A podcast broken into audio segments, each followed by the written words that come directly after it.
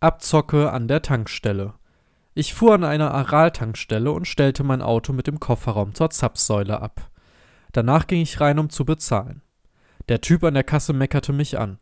Ich sollte verschiedene Dinge ausfüllen, weil ich sonst nicht bezahlen könnte. Eine Oma, die am Tresen saß, gab mir recht, dass das etwas unsinnig ist, aber das müsste man heutzutage halt machen.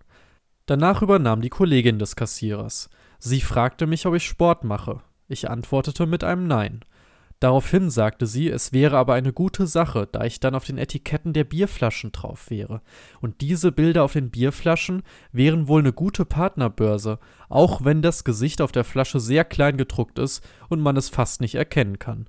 Auch ihre Tochter hätte damit schon Erfolg gehabt. Das Merkwürdige war, die Kassiererin sah aus wie 20.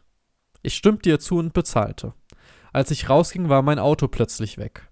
Ich ging wieder rein, um nachzufragen, da wurde ich plötzlich von einer sehr fröhlichen Menschenmenge empfangen, die mir einen Porsche präsentierte. Es wäre nun mein Porsche. Sie bieten mir einen Sonderpreis von 6000 Euro an. Ich lehnte ab mit der Begründung, dass ich mein jetziges Auto noch nicht so lange habe und auch keine 6000 Euro habe, um den Porsche zu bezahlen.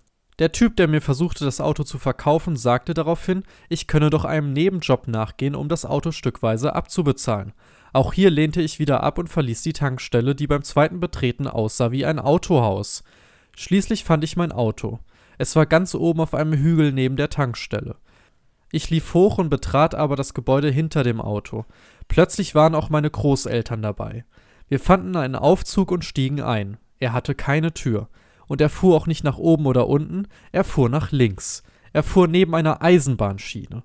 Meine Oma sah ein Plakat ihres Lieblingstheaterstücks an der Innenseite des Fahrstuhls. Sie schwärmte davon und sagte, die jungen Leute würden nicht verstehen, warum das Stück so großartig ist. Ende.